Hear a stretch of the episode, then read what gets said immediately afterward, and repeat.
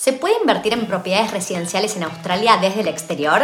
¿Qué consideraciones hay que tener en cuenta desde el lado impositivo? Hoy se suma Rubens Caputo, quien es director de CPA Partners, para cubrir múltiples temas contables e impositivos para quienes son inversores extranjeros comprando inmuebles en Australia. Vamos a hablar de impuestos y beneficios según el estado o territorio, si conviene invertir bajo nombre personal o una entidad como una compañía o trust. Quédate hasta el final para averiguar ¿Cuáles son los países de Latinoamérica que tienen un Double Taxation Agreement con Australia, donde los gobiernos se informan entre ellos? ¿Y qué explicaciones o pruebas requiere Australia para demostrar de dónde provienen los fondos para la inversión? Bienvenido, Rubens. ¿Cómo andas? Yo muy bien, muchas gracias. Eh, acá en, Australia, viviendo un poquito de la, del solcito y viajando por todos los estados, pero, pero contento y feliz de estar contigo. Y buenísimo que te pudimos tener acá. Sabemos que estás súper busy, es el final del año cuando estamos grabando este podcast, puede que salga en unas semanas al aire. La idea de hoy es que nos vamos a concentrar porque estamos recibiendo muchísimas preguntas de quienes viven no en Australia, sino en el extranjero y están buscando invertir en propiedades residenciales y eso va a ser parte del foco de la conversación acá en Australia. Así que si te parece voy a arrancar primero pidiéndote si nos puedes dar un poquito de background de quién sos vos, de dónde sos originalmente y cómo se formó CPA Partners. Bueno, bárbaro. Sí, mi historia es eh, como muchos de acá de emigrantes. Mis padres vinieron en 1976, yo tenía nueve años, nacido en Uruguay muy orgulloso uruguayo, pero quizás más orgulloso viviendo acá tantos años, más orgulloso de ser representar la, la comunidad latina. Yo soy un fanático de, de, todo lo que sea de habla hispana, entonces ya, aunque soy uruguayo, me considero eh, de, todo el mundo que habla español. Entonces tengo, es un orgullo para mí eso. Eh, bueno, la compañía fuimos uno de los primeros, si no, si no ser el primero, que hace 30 años que estoy con la, con la oficina de contaduría. empezamos representando a la comunidad hispana, y nos fuimos eh, obviamente creciendo y ahora, bueno, obviamente ahora somos eh, parte de, multicultural. En mi oficina somos, somos 30 personas, en la oficina, bueno, en la oficina somos 23, después tenemos offshoring también, entonces tenemos una multicultural, multicultural. Es. Pero los tres socios que soy yo y mis otros dos socios también somos uruguayos, eh, principalmente somos latinos y, y bueno, muy contentos de eso. Buenísimo. Y es verdad que cuando estamos trabajando, uno como latino puede entender perfectamente el idioma inglés y así todo cuando estás hablando de cosas financieras y de inversiones, no solo es el lenguaje, sino que también alguien te lo baje a tierra y culturalmente entienda de dónde venís y cuáles son como tus pensamientos, porque obviamente eh, nos criamos en países donde las realidades económicas y políticas también, pero que hacen a cómo funcionan los distintos sistemas, son muy distintos a los sistemas de Australia. Sí, total, total. Y le pido disculpas si se me escapa alguna palabra también, como te dije, en, inglés, en las partes técnicas, español mío, acordé que viene a los nueve años, viste, entonces hace mucho tiempo. Eh, sí, no, la mentalidad es, es eh, aunque te digo, la, mentalidad cuando recién vino, cuando vino la primera inmigración acá, era otro tipo de inmigración. Eh, y ahora yo veo que la gente, ahora con tantos los social networks y todo, eh, la gente joven, tanto en nuestros países, que yo voy muy seguido, eh, como acá, se está, se está igualando en la manera que piensan, en la parte financiera lo veo muy igual que en los tiempos de antes, era un poco, en los tiempos de mis padres, por ejemplo, veo toda esa generación, era totalmente diferente eh, el pensamiento de, las inversiones y, todo eso. Eh. Había una desconfianza que ahora yo pienso que la gente mundialmente, los jóvenes están mucho más eh, informados. Y cuando te digo joven, te estoy hablando de, no sé, de, 50 para abajo. o sea, decir, Está bien.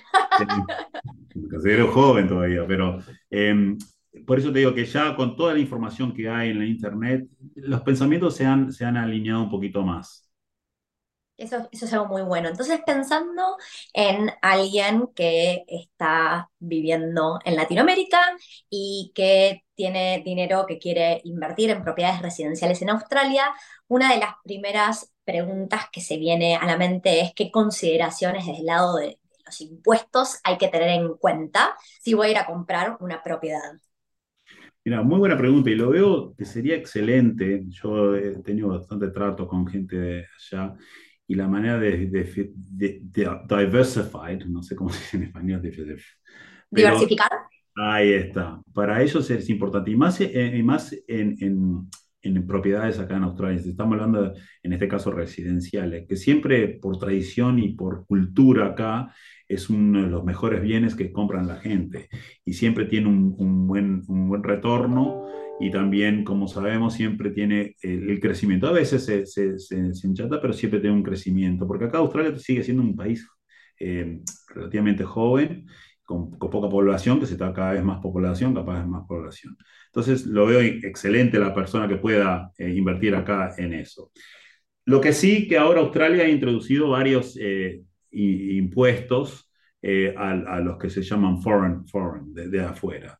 Eh, y más acá en New South Wales, eh, todos los estados de Australia tienen diferentes costos, pero tenemos extra costos que pusieron ahora para esa Claro. gente. Rubens, ¿te puedo pedir eh, que empecemos primero definiendo qué es un foreign investor, un inversor extranjero? Y mira, la ley lo dice bastante simple. Una- un foreign investor es alguien, una persona o una entidad que no, no es residente de acá de Australia, no, ha- no está viviendo más de 200 días acá y residencia o no tiene, o no tiene la, eh, el pasaporte o la visa. de- de- entonces, porque hay diferentes visas, pero generalmente es el, el- el australiano o el residente australiano o alguien que está viviendo acá más de 200 días y tiene residencia todo lo demás, fuera de eso, es considerado foreigner. Tanto, eh, incluyendo, Perfecto, perdón, te interrumpí. Seguí contándonos un poco acerca de esas consideraciones. claro, mira, hay, hay, como te digo, hay varios costos extra que, que tiene que pagar un, un, un foreign investor, una, una, persona de afuera, para asegurar su propiedad acá, que, que, que quizás el, el, que está acá, el australiano, no los tiene. La razón que hizo es el gobierno simplemente porque acá, eh, hay, como tú sabes, hay una falta de, de, de de gente que quiere alquilar y no, no hay suficientes propiedades para alquilar. Entonces, Hay un faltante enorme, cada vez claro. está peor. Y vos fíjate que en Asia, China, por ejemplo, compraban muchas propiedades acá y la dejaban vacías, la tenían como inversión. Entonces eso era peor para la gente acá que quería alquilar o quería comprar su primera casa, entonces todos los costos se iban elevando. Entonces pusieron estos extra costos que yo pienso que no, no son, igual es, es, es son más que el que paga acá, pero igual son, eh, sigue siendo una buena inversión. Y como Totalmente. tú sabes que en otros eh, estados, como en el, el, el, ICT, donde está la capital, vamos a decir, de, de, Australia, tiene ciertos beneficios que muchos de estos costos no se implican. Entonces mucha gente prefiere invertir ahí porque una, que es más fácil de agarrar el permiso, porque uno tiene que tener, pedir un permiso acá.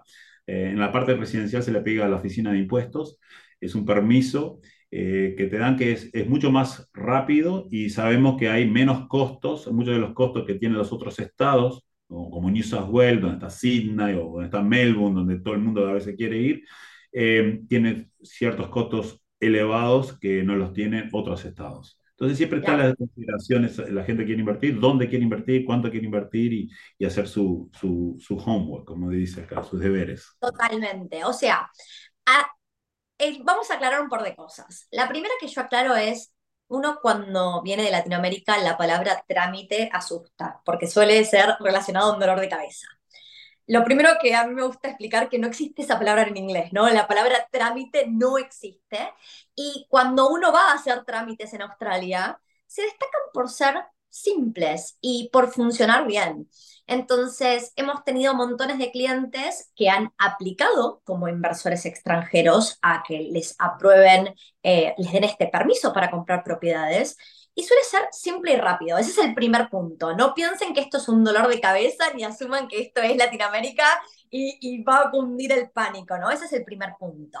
Entonces, ese monto se actualiza casi todos los años. Eh, actualmente, Rubens, la aplicación que se hace con el ATO, porque antes se solía hacer con, con lo que era el, el Foreign, Foreign Investor Review Board, y ahora se hace con el ATO, que es el Australian Taxation Office, ¿verdad? Solo la parte residencial. Si, si okay. es comercial o, o, campos o cosas, sigue siendo con el, con el Foreign Investment Review. Ok, perfecto. Y entonces, el costo aproximado, ahora parados a fines del 2023, ¿cuánto es? Una propiedad menos de un millón. Mira, primero te voy a decir que el punto tenés razón. Acá, allá cuando decís trámites, a mí me se me paraban los pelitos de, de la piel porque era terrible y empezás hoy y terminás cuando tenés 80 años a veces. Acá, si tarda más de 28 días, ya te pones, ya te pones como loco. O sea que es un proceso muy regulado. Acá son en, en trámites, es todo muy, muy rápido. Comparado a Latinoamérica, te diría, es, es increíble. Acá, como te digo, después de 28 Rápido y, y virtual además, ¿no? Sí, no, no, en eso, en eso la verdad que, que, que es, en eso es un país bárbaro. Por ejemplo, en, un costo de, del certificado que, de exención que te, te piden, eh, en este año está a 14.100 dólares y es una propiedad menos de un millón. Eh, si es menos de 75 mil dólares, que no creo que vaya a conseguir nada. No, no existe. Pero de un millón son 14.100. Una propiedad menos de 2 millones son 28 mil dólares el costo de ahora para aplicar eh, para, para, esa exención, para que Exacto. puedas comprar una propiedad acá en Australia. Perfecto. Entonces, eh, una vez que uno va a aplicar esta excepción, debe haber pagado entre 14.000 y 28.000, depende si estamos por propiedades debajo de un millón o dos millones de dólares. Siempre estamos hablando de dólares australianos, importante aclarar. Y entonces, al momento de comprar la propiedad, suelen haber, eh, suele estar el, el, cargo que se llama el impuesto al sello en inglés, stamp duty. Está bien. El gran querido stamp duty que nadie le gusta, pero es un impuesto estatal, no es un, un, un impuesto federal. Y eso también, eh, bueno, según el monto de la propiedad se paga, se paga un, un monto que tú lo, depende y es, eh, varía. Pero arriba de eso, para un foreigner, eh, ha subido bastante. Antes era un 0.75% del valor de la tierra, por ejemplo, un land tax. Eh, el surcharge, perdón, el surcharge, el stamp duty surcharge es un 8%. Es un 8%, vamos a aclarar lo que vos dijiste, como varía según el estado o territorio, este 8% aplica a la mayoría de los estados o territorios, de vuelta en Arriba el del, del duty normal. Claro, es arriba del, del stamp duty normal, o sea, stamp duty, que es este impuesto al sello, lo paga todo el mundo, residentes y no residentes. Varía en general entre un 4 o 5%, depende, 3.5, va variando según el estado o territorio. Y después, adicional, si uno es foreign investor, tiene que pagar un 8% del valor de la propiedad adicional. Con ese surcharge si uno es inversor extranjero, donde desde lo que es Wealthy, cuando trabajamos con inversores extranjeros, en general terminamos recomendando que consideren el ACT, que es el Australian Capital Territory, donde está Canberra, porque no hay que pagar ninguna penalidad como inversor extranjero. Se paga lo mismo que si uno fuera residente. Aclarar una cosita también, que esos costos originales, que no son deducibles a, en ese año cuando hablemos de los impuestos, pero sí forman parte del costo de la propiedad, que si algún en un futuro uno vende esa propiedad y le hace una ganancia, se descuentan estos gastos, entonces uno va a pagar menos impuesto a la ganancia, que se dice acá el capital gains. Entonces no es un impuesto que se paga y se olvida, es un impuesto que queda ahí y algún día si uno lo vende se descuenta en ese momento. O sea que eso también hay que tomarlo en consideración.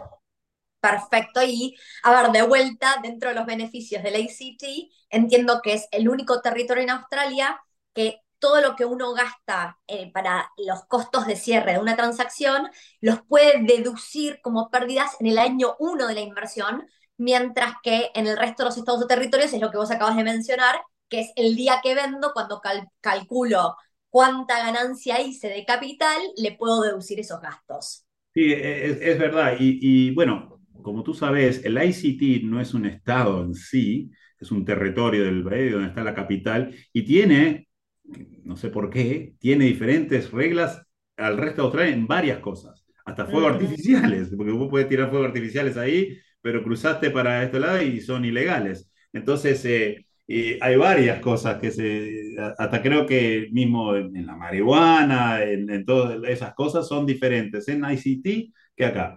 Y ahí donde está el gobierno. Entonces, tienen diferentes reglas comparados a los otros estados. En sí no es un estado, es un territorio que mm, no, no, te podría decir cuál se, realmente sería la diferencia. Tenemos dos territorios acá en Australia, pero sí, tiene diferentes reglas y, y, y tiene, y es un, es un, es, está muy en crecimiento porque ahí, ahí van todas las embajadas, las embajadas, las compañías grandes que trabajan con diferentes países. Entonces es, es, un, es una ciudad eh, bastante importante acá en Australia. No es, no es de las principales, pero es bastante principal. Perfecto. Y el otro impuesto a considerar, que también va a variar según el estado territorio, probablemente sea lo que es el impuesto a la tierra, el land tax, ¿verdad? Claro, es otro de los impuestos, eh, a veces, a veces eh, dicen qué bien que se vive acá en Australia, ¿no? Que tenemos todo eso, pero también se pagan impuestos. Eh, el, el, el, land tax también varía en diferentes, en diferentes países. Acá en, en New South Wales, por ejemplo, tenés, generalmente es hay una excepción para la gente que, que vive en Australia. Para un, para un, extranjero no hay una excepción. Y este año, como te digo, fue un, fue un crecimiento bastante grande que en, mil, en 2017, hace unos par de años, era 0.75 y ahora es 4% del valor. O sea, alguien extranjero cuando va a pagar land tax año a año tiene que pagar en New South Wales, que es el estado donde se encuentra Sydney, tiene que pagar un surcharge del 4% calculado como el valor de la no y no hay threshold, no hay, no, hay, no hay una excepción por monto ni nada. Lo bueno de eso es que es deducible. Quiere decir que se rebajan los impuestos si uno la alquila y tiene entradas, va contra eso como un gasto. Claro, perfecto, buenísimo. Y ahora, cuando estamos pensando en qué momento se pagan los impuestos, ¿cómo funciona el año fiscal acá en Australia, Rubens? Bueno, el año fiscal es diferente. estas cosas que estamos hablando son en, el principio cuando uno compra y es, es una vez y chao, ¿no? Eh, en, en, este caso. Pero los impuestos en Australia eh, se hacen una vez al año, que es una declaración anual.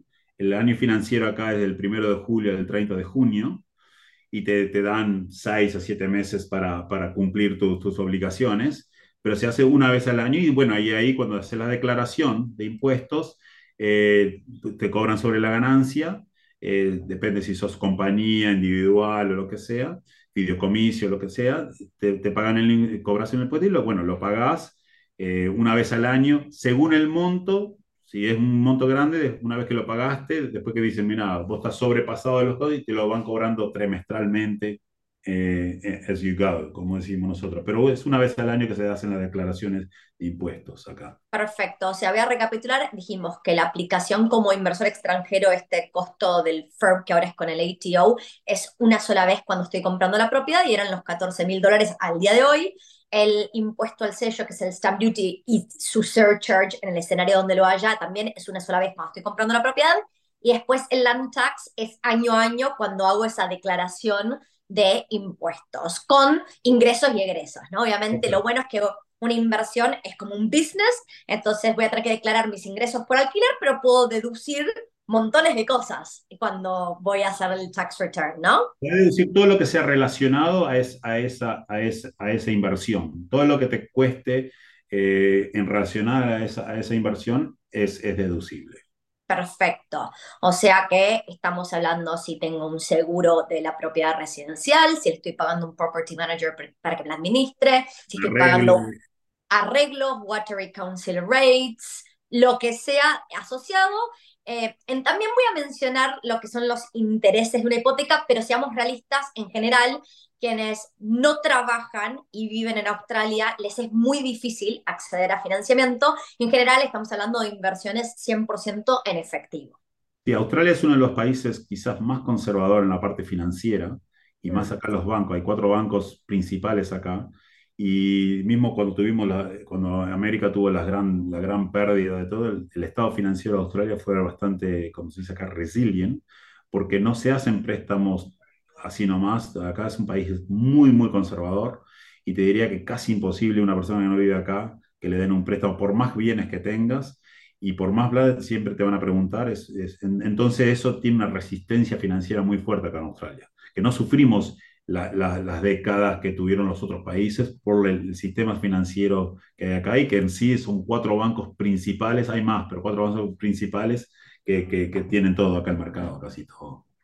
Totalmente, y lo que acabas de mencionar cuando fue el GFC en el 2007-2008, que acá en Australia no hubo recesión, mm. muestra la solidez del mercado y lo que vos decís. Siempre la pregunta típica que me hacen a mí es de la burbuja inmobiliaria cuando va a explotar y realmente yo no creo que es una burbuja inmobiliaria, no hay nada que explotar y cuando lo tengo que explicar es el mercado residencial es un mercado de 10 trillones de dólares donde solo el 20% es deuda y en esa calidad de deuda la, verdad es que lo que uno tiene que demostrar para que le presten dinero, el estándar es tan alto para calificar a las personas que piden hipotecas que realmente no, nada, no es ni siquiera un escenario o un factor realmente.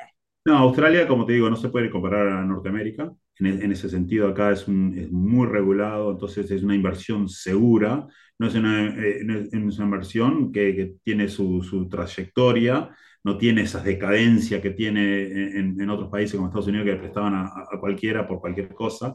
Acá es, acá eh, es, bastante diferente, la parte financiera es muy conservadora.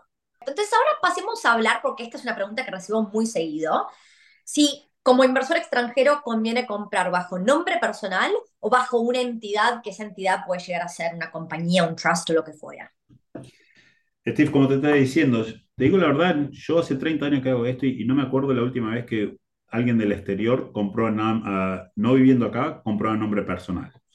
Em, se puede hacer, pero lo veo más complicado y acá también eh, generalmente se compra con, vía una compañía, lo más común, te diría. Em, puede ser un fideicomiso con un que se llama un trustee, pero también es una compañía. La razón de eso también da protección a la persona física también, ¿no? Si llega a pasar algo, lo que sea, no, no sos responsable físicamente. La compañía sería responsable que, aunque sea de uno, es eh, una identidad separada a la persona.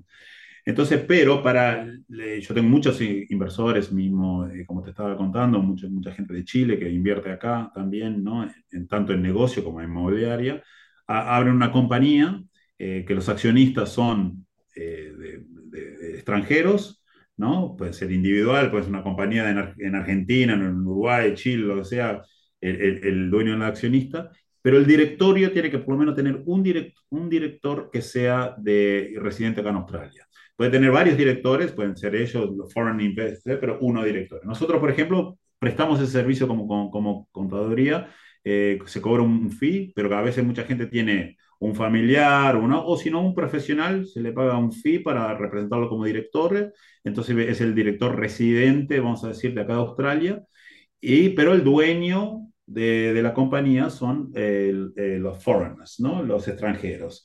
Y también puede tener varios directores, puede tener dos o tres directores, mientras que uno de ellos sea un residente de Australia. Entonces, vía la compañía sería eh, la más, eh, lo más factible y lo que más se usa. Una compañía paga 25% de impuestos acá. Eh, acá es importante para la gente, en este caso de Chile, que tenemos un, eh, Australia y Chile tienen no solo un, trato de libre comercio, pero también tienen eh, trato de, impuestos, doble taxation, ¿no? como lo tiene con Norteamérica. Entonces tiene sus limitaciones, pero es el único país latinoamericano que tiene. Entonces, por ejemplo, si uno paga 25% de acá y se le se da los dividendos a los accionistas, ese 25%, por ejemplo, en Chile, ellos pueden declararlo contra los impuestos que tienen ellos. Pero todos los otros países en Argentina, Uruguay, eso ya no hay eh, trato de libre, no hay trato de libre comercio y no hay trato tampoco de, de, impuestos. Entonces no hay mucha información que se traspasa. Entonces acá una persona que viene de Argentina o de Colombia o, de Brasil o Uruguay que quiera comprar aquí, eh, pagaría el 25% de la ganancia que hace y chao. Si algún día vende esa propiedad, paga su 25% y la diferencia se lo paga como dividendo y ese, y ese es el fin. Claro, perfecto. Donde esto, acá sí hay una gran diferencia cuando uno es extranjero versus si uno está viviendo en Australia, porque cuando justamente hablamos de los pros y contras de comprar bajo nombre personal o bajo una entidad, cuando uno compra bajo nombre personal, la transacción es mucho más sencilla, fácil, eso es lo que hablábamos al principio, sobre todo si voy a pedir una hipoteca, la parte del financiamiento se hace mucho más compleja cuando empiezo a meter compañías, pero en este caso estamos hablando de que de todas maneras quienes son foreign investors sería muy difícil acceder a financiamiento, con lo cual ahí ya no tienen esa complejidad. Y eh, no, no, sabemos cuál es la palabra, ahora no se me viene a la cabeza la palabra en castellano, Rubens, pero acá está el beneficio de lo que es negative gearing. ¿No? ¿Querés explicarlo vos? Sí, negative gearing simplemente eh, es cuando, cuando el ingreso de una, de una inversión es menos que los gastos que tiene uno, ¿no? Entonces vamos a decir, vamos a tener una propiedad que te entró 100 mil dólares de alquiler, pero los gastos que tenemos eran 110 mil, hiciste una pérdida de 10 mil dólares. Generalmente acá, cuando una, una persona acá, esos 10 mil dólares de pérdida se reclaman contra los impuestos que uno, es como una deducción y, y, el gobierno en parte te está devolviendo parte de esos impuestos por hacer esa pérdida. A un foreigner o una compañía, no, simplemente en una compañía se, se, esos pérdidas se van poniendo hacia adelante contra futuras ganancias. Claro. Pero a todo esto, esto es, eh, lo, importante para, para, la gente del exterior, que yo mucho hablo con, con gente, es que la inversión, la, lo fundamental de una inversión acá en una propiedad en Australia es igual, aunque, tengamos que, aunque el foreigner tenga que pagar un, un poco más, tiene la oportunidad de invertir acá en Australia. Y mm. las propiedades, como sabes, es una fuerte inversión acá. Es una inversión, quizás, vamos a decir, la más segura que, que, podemos tener acá en Australia. Entonces, ese beneficio que tenga, por más que hayas impuestos, ese beneficio es igual a todos. Entonces, eh, que un foreign, una persona del exterior tenga que pagar un poquito más de impuestos, pero tiene la chance de, de, de invertir acá en Australia, para mí es excelente. Todo lo demás se, puede, se puede ir explicando, pero la ganancia que hace, siempre vas a pagar si, si ganas. Y acá vos sabés que tiene muchos beneficios. Así que eh, eso se va, se va explicando, pero que lo importante también es eh, el hecho de la inversión, que una persona puede invertir acá en propiedad, por más que tenga que pagar algunos otros costos, para mí es excelente. Y voy a decir que dentro de lo que es el equipo de Wealthy, tenemos personas que viviendo en Australia todavía no han obtenido el estatus de residentes permanentes y han ido e invertido y pagado la aplicación eh, como foreign investors, esos 14 mil dólares, y les sigue pareciendo una oportunidad fantástica simplemente poder acceder al mercado sin tener que esperar a obtener la residencia permanente. Obviamente, cuando uno requiere de financiamiento, los, ahí, ahí se juegan otras cosas, eh, por ejemplo, para como anecdótico, uno puede llegar a conseguir hipotecas sin ser residente permanente, pero tiene que tener cierta estabilidad, ¿no? Hay visas que son más estables que otras. No es lo mismo si yo ya tengo una sponsored visa, una skill visa o una postgraduate visa, esos los bancos lo suelen ver como algo un poco más estable, versus si yo estoy con una visa de estudiante o work and holidays, que es bastante más inestable y no tiene necesariamente un camino hacia una residencia, ¿no?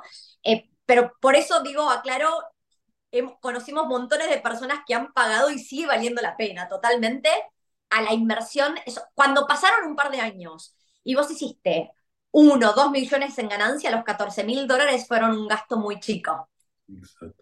No, y como te digo, eh, yo trato mucho también con, con, la parte de minería y agricultura de, de Chile, eh, también de Uruguay viene gente, vienen muchos empresarios. Entonces arrancan con una inversión de, de propiedades y después se, se, tiran a, a, decir, bueno, ¿qué más puedo hacer en Australia? Y ahí sí, eh, esos empresarios, vamos a decir, porque es para todos, pero quizás esos empresarios tienen, se le abren las puertas a que nunca piensen, porque muchas, muchas en Argentina ellos siempre piensan en Estados Unidos, pero tienen la posibilidad, tienen el enganche ahora con Australia, que es un mercado seguro, un de bienestar, con buenas reglas, democracia, buen estado de, de, cortes y todo. Entonces, muchos se están mirando hacia acá. En Chile ha, ha pasado mucho en, los, en, el último año, muchos empresarios han mirado hacia Australia, no solo Estoy para... de acuerdo con vos, Rubén, los chilenos no, están mirando mucho más que los argentinos a Australia. Pila, eh, bueno, mm. está ese convenio y, y, y, vos fíjate que me están viniendo mucha gente, entonces empiezan a, abren su compañía, viviendo allá, haciendo foreigners, pero después empiezan a traer su cosa, a Australia le, facilita que vengan esta gente, y bueno, ya tienen su compañía y ya tienen historia en esa compañía, y después se ponen ellos como director, porque ya llegan a ser australianos, y empiezan una vida nueva y un negocio nuevo, tanto acá y allá. Bueno, obviamente una vez que se hacen australianos va a ser taxable dentro de Australia y, y lo que tienen fuera de Australia. Pero se está dando mucho eso. Yo no entiendo eh, países también como Argentina, que son grandes y eso, que, que no, no, miran tanto hacia Australia y siempre miran hacia Estados Unidos como si, como si bueno, mucha gente fue suceso, pero no miran mucho a Australia. Y no. yo tendrían que mirar. Ya, ya se está viniendo, ya se está sintiendo, se está volviendo un trend, cada vez lo vamos a ver más y más. Y la verdad es que una de las preguntas que recibo comúnmente, por sobre todo de argentinos en este caso, es ¿cómo se transfiere el dinero? Obviamente sacar dinero de Argentina es un caos en sí, ¿no? Pero podemos hablar un poco de la transferencia de dinero de país a país. Y mira, yo, eh, como sabes, estuve, estuve en Argentina y Uruguay trabajando tres meses en, hace un par de meses atrás y me divertí pila con el dólar blue y, te digo la verdad, no entiendo el sistema financiero de No me lo digas explicar no lo entiendo. Pero, pero en asunto de transferencia de dinero, acá, eh, si va de banco a banco o si sale de Argentina y va por la parte financiera, eh, generalmente los, las transacciones más de 10 mil dólares pasan por un, por, un, por, un, por un banco, vamos a decir, central que en Estados Unidos y vienen a Australia. Australia te puede, tiene el derecho de preguntarte de dónde viene eso, puede ser una herencia, puede ser ahorros que tenía, tienen el derecho de preguntarte de qué es por, por el asunto del lavado de dinero, por el asunto de, de, terrorismo y todo eso. Tiene. Pero si viene de banco a banco, viene a Australia, te preguntan, haces la declaración adecuada y chao, no te van a decir nada, no te creo. Te, es, es, es, más, es más la declaración allá en Argentina, pero eso ya no tiene mucho que ver. Como no hay trato de doble comercio, no hay trato de double tax Australia en sí no le importa, al contrario, quieren que traigas la plata para acá y quieren que inviertas acá. Lo único que tiene que ser legítimo de, la, ahorros o la tenía abajo de la cama porque no la quería poner en el banco, es entendible, ¿verdad? Eh, entonces, eh, es, cuestión de eso, de declarar del origen de, de, qué es y con eso es suficiente. Y más si viene de banco a banco, eh, no, no, hay problema. El problema quizás está es cómo la sacás de Argentina, que eso es otro tema. No puedo, no puedo asesorar porque no lo entiendo. Está bien, está bien. En ese escenario en particular después se, se buscan los, las formas y los medios, obviamente. Y entonces, solo para volver a confirmar esto, ¿el único país de Latinoamérica que tiene Double Tax Agreement con Australia es Chile? Sí. Ok, perfecto. Buenísimo. Tax Agreement y el Trato de Libre Comercio. Ok, perfecto. Buenísimo. Y entonces, ¿qué, si tuvieras que compartir algún aprendizaje de toda tu experiencia, de todas las personas y gente de negocios que has ayudado, ¿qué te viene a la mente? ¿Qué le dirías a alguien que está considerando invertir en Australia en una propiedad residencial? Bueno, es, es acá es cultural. Eh, la propiedad acá, como te digo, eh, en Australia por historia, ¿no? Se ve como la inversión más sólida. Es un país nuevo, es un país que se está agrandando. En, falta lo que acá falta es, es, viviendas. Tenemos un gran problema, por eso están estos, todos estos costos que está poniendo el gobierno, para que la gente que, que tiene eh, propiedades del exterior y las tienen vacías, bueno, si las van a tener vacías, estos costos van a construir más propiedades y darle más incentivos a los inversores para construir más propiedades, porque acá se está expandiendo la, la, la población y precisamos viviendas. Entonces, eh, eso es parte de la razón. Entonces, acá siempre la vivienda fue vista como una, inversión totalmente sólida, ¿no? Eh, puede tener su, no te diría ni que tiene sus altos y bajos, tiene sus altos y su, establecimiento, y después, eh, porque no ha bajado tanto, ¿no? Tenemos consolidación, pero en realidad la performance es súper consistente en el tiempo. Obviamente puede haber un año donde, uy, ¿qué, qué está pasando? Pero realmente es una, tiene una solidez el mercado. Fíjate que han subido los intereses enormemente en todas partes del mundo. Acá era casi, estaba casi al cero, estaba acá. Punto, creo, punto uno, punto. Y subió ahora el 4.25, la oficial. Eh, está por ahí, ¿no? 4.25. 4.35 hasta ahora en noviembre.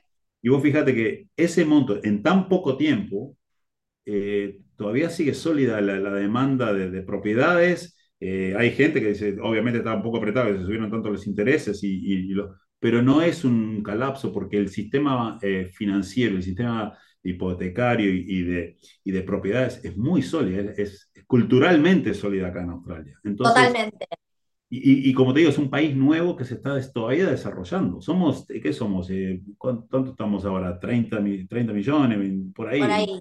Yo siempre lo pienso, siendo argentina, lo pienso es, Australia tiene la mitad de la población argentina, ¿no? Entonces, por ahí, lo que mis papás hubieran visto como población a mi edad ahora, en un par de años, pues tiene el potencial de crecer, sobre todo porque Australia crece gracias a la inmigración.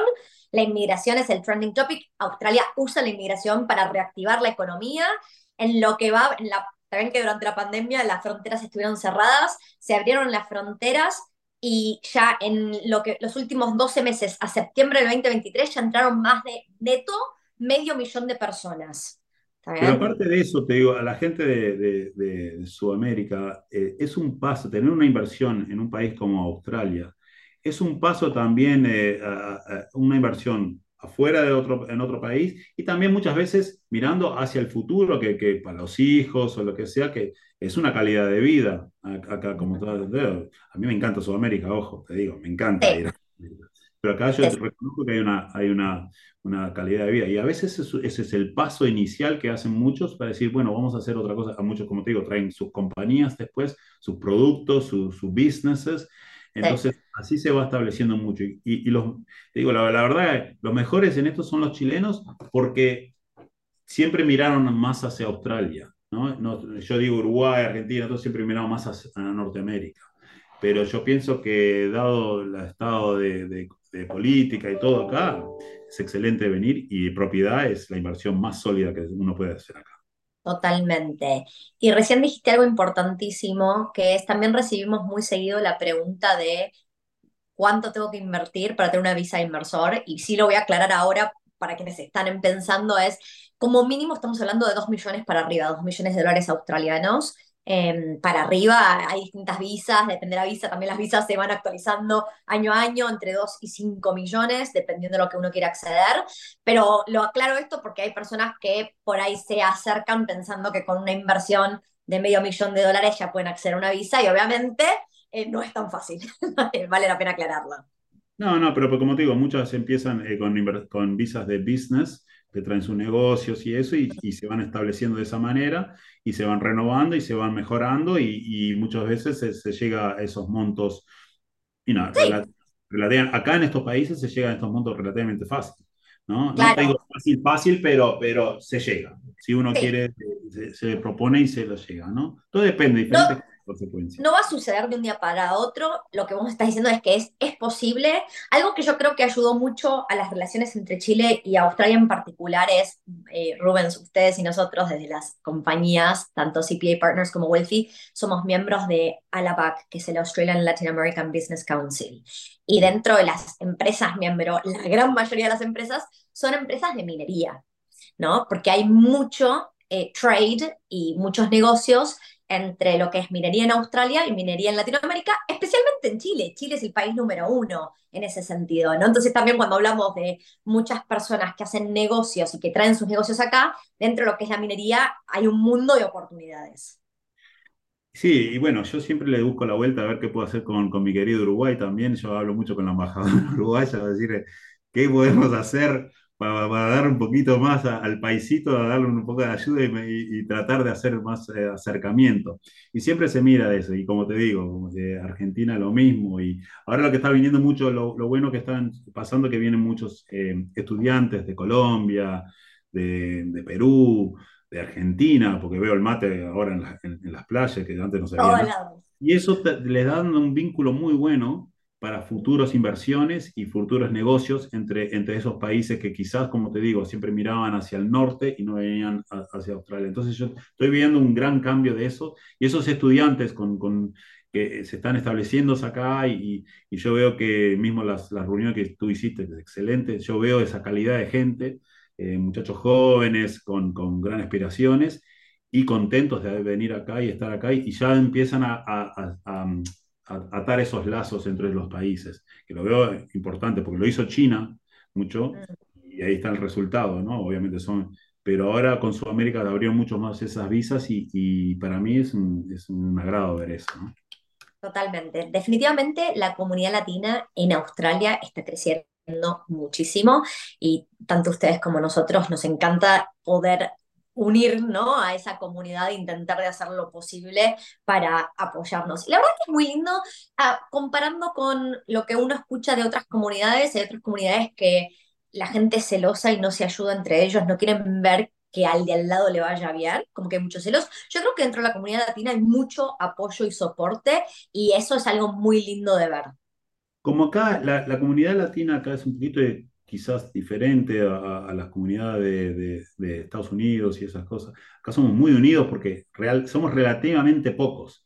Entonces, eh, aparte del fútbol, que mañana yo y vos eh, capaz que no vamos a ser muy amigas, ¿no? pero, em, pero aparte del fútbol y eso, acá eh, somos todos uno. Yo, a muchas, aunque soy un orgulloso de, de, venir del Uruguay, yo me considero latinoamericano. Entonces, cuando te ves con un chileno, cuando te ves con un colombiano, eh, sos uno, somos, no tenemos esa rivalidad que a veces hay, al contrario, nos ayudamos y cuando se hablamos en español a veces hasta, nos abrazamos, ¿viste? Porque nos vemos todos hermanos. Entonces, eh, y yo a mí, te digo la verdad, es algo de mí que cuando me viene una persona de Perú, Colombia, Venezuela, donde sea, me encanta ayudarlo y te, das ese extra tuyo, ¿viste? Para poder decir, vamos arriba, vamos a triunfar, porque si, triunf, si triunfás vos como latino, triunfo, triunfo yo también. Entonces, eh, eh, hay una, una, unidad muy linda que se da acá, y quizás porque estamos en un país que no se habla español, los canales españoles son muy, no, no, existen, básicamente tenés que suscribir, y, ¿viste?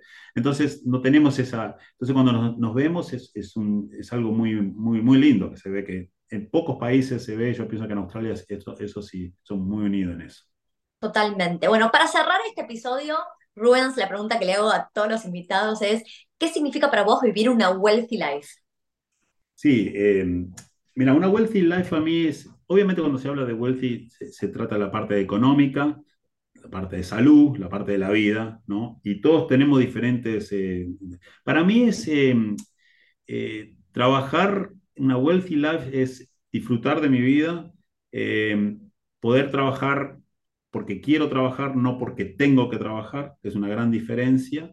Eso lleva años, ¿no? pero a mí es, un balance de, como te explicaba antes, yo, uno puede, en mi carrera profesional yo podría haber hecho mucho más, eh, dedicado mucho más tiempo a mi carrera profesional y no ver a mis hijos jugar al fútbol, no ver a mis hijos llevarlos a la escuela. Y yo elegí eh, tener ese balance, ganar menos, pero disfrutar de, mi, de, de, mis hijos, de mi familia, de, esa trascendencia, y tener la posibilidad de trabajar cuando quiero, no cuando tengo que trabajar. Entonces, para mí ese balance, que a mí me encanta lo que hago, ese, ese balance es, para mí es una wealthy life. En, pero mm, se, se, hace 30 años que tengo mi oficina, o sea que no vino enseguida, fue bastante sacrificio y lo aprendí mucho de mis padres, que fueron inmigrantes como muchos, eh, vinieron a trabajarla y que sus hijos le, vayan mejor. Entonces yo pude conseguir esa, esa, wealthy life que la veo ahora, pero todo vino con sacrificio, nunca fue, es un balance, es un balance muy importante. Totalmente, uno para poder crear esa vida de riqueza también tiene que hacer sacrificios, ¿no? Y cuanto antes los haga uno, más puede disfrutar después el futuro. pero no todo es financiero, por eso te digo, eh, esto, esto todo el mundo lo sabe, ¿no? Pero no muchos lo practican. Eh, no todo es financiero, a veces tenés que sacrificar un poco las, las cosas financieras, no tener el auto tan lindo como podrías tener, pero tenés otras cosas de tu vida que la pasaste. Viste que yo vi a mi hijo patear la primera pelota hasta, hasta cuando dejó el fútbol, que casi me, casi me muero cuando dejó el fútbol, pero estuve ahí toda y, y él ya tiene 23, 26, tengo una 23, otro 26 años. O sea que yo viví todo, entonces son mis compañeros. Nadie me saca eso a mí, ¿viste? No hay, no hay, no hay, no hay dinero que me saque eso. Perfecto, bueno, me encantó, Rubens, muchísimas gracias por tu tiempo y nos vamos a ver en un siguiente episodio. Encantado, y vos sabés, Steve, que sos muy famosa acá en, en tus podcasts, sos muy querida y muy respetada, y la verdad que es un orgullo para mí compartir esto contigo. Muchas gracias, nos vemos. Saludos, chao. Gracias por escuchar el podcast de Wells en Español. Nos encanta cuánto te ha impactado este podcast y por eso te pedimos que por favor no te lo guardes. Estamos queriendo crecer la comunidad global de inversores latinos y tu reseña de cinco estrellas en la plataforma de podcast donde nos estás escuchando nos ayuda a que otras personas puedan encontrar este podcast para adquirir conocimiento y empezar a invertir. Desde Wealthy te queremos agradecer por tu apoyo realmente es un honor ser parte de tu camino de inversión.